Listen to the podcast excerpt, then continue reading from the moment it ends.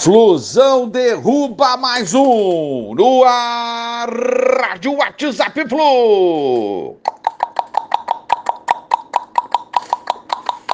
Bom dia, galeraça tricolor. 13 de abril de 2023. Vamos direto às manchetes vitoriosas do Fluminense nessa manhã de quinta-feira nos jornais cariocas. Flusão é só alegria. Flu atropela o Paysandu. Flusão é o novo papão. O show continua. Vaga bem encaminhada. Fluminense, amigos, estreou na Copa do Brasil 2023 em grande estilo e já se aproximou da vaga nas oitavas de final. A facilidade com que o Fluminense jogou, se sobrepôs em campo, independente do, do adversário, tem sido assim e os placares elásticos que o Fluminense já aplicou nessa temporada e repetiu ontem contra os Paraenses, 3 a 0 são a prova disso.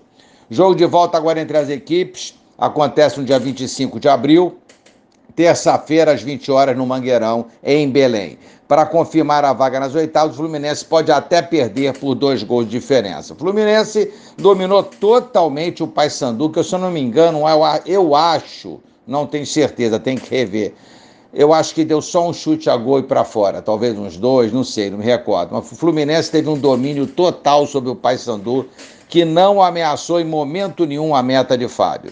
Com as linhas altas, o Fluminense não deixou o Papão respirar e dificultava a saída de bola do time paraense, que rapidamente perdia a posse de bola. O Paysandu até que tentou é, montar um ferrolho lá, um esquema defensivo, mas não conseguiu segurar o Flu.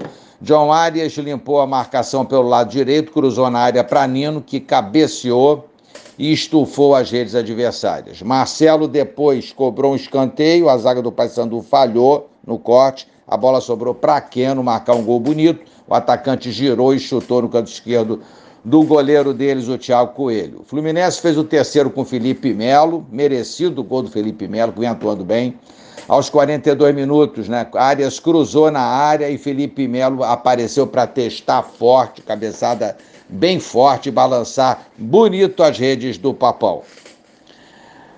O apetite tricolor não parou por aí.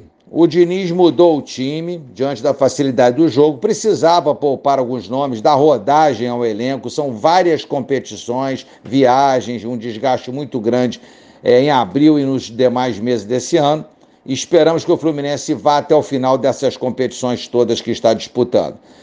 Então, ele poupou o Marcelo, que vai ser fundamental na temporada, é, onde o Fluminense sonha com voos mais altos, foi poupando vários jogadores. O Ganso já tinha sido poupado, enfim, Fernando Diniz mudou a estrutura do time mas qualquer que seja o esquema tático ou os jogadores, a bola sempre mira o gol adversário. Infelizmente não conseguimos marcar no segundo tempo, tivemos chances, duas bolas na trave, o Cano buscou é, incansavelmente o seu gol, mas também não saiu ontem, tudo bem, o nosso artilheiraço não conseguiu balançar, mas teve uma boa atuação. É isso aí então, uma vitória tranquila, porque o Fluminense jogou para isso que vem agora a estreia no Brasileirão às 16 horas no Independência contra o América no próximo sábado. Vamos, vamos, vamos, tricolor! Um abraço a todos, valeu! Tchau, tchau.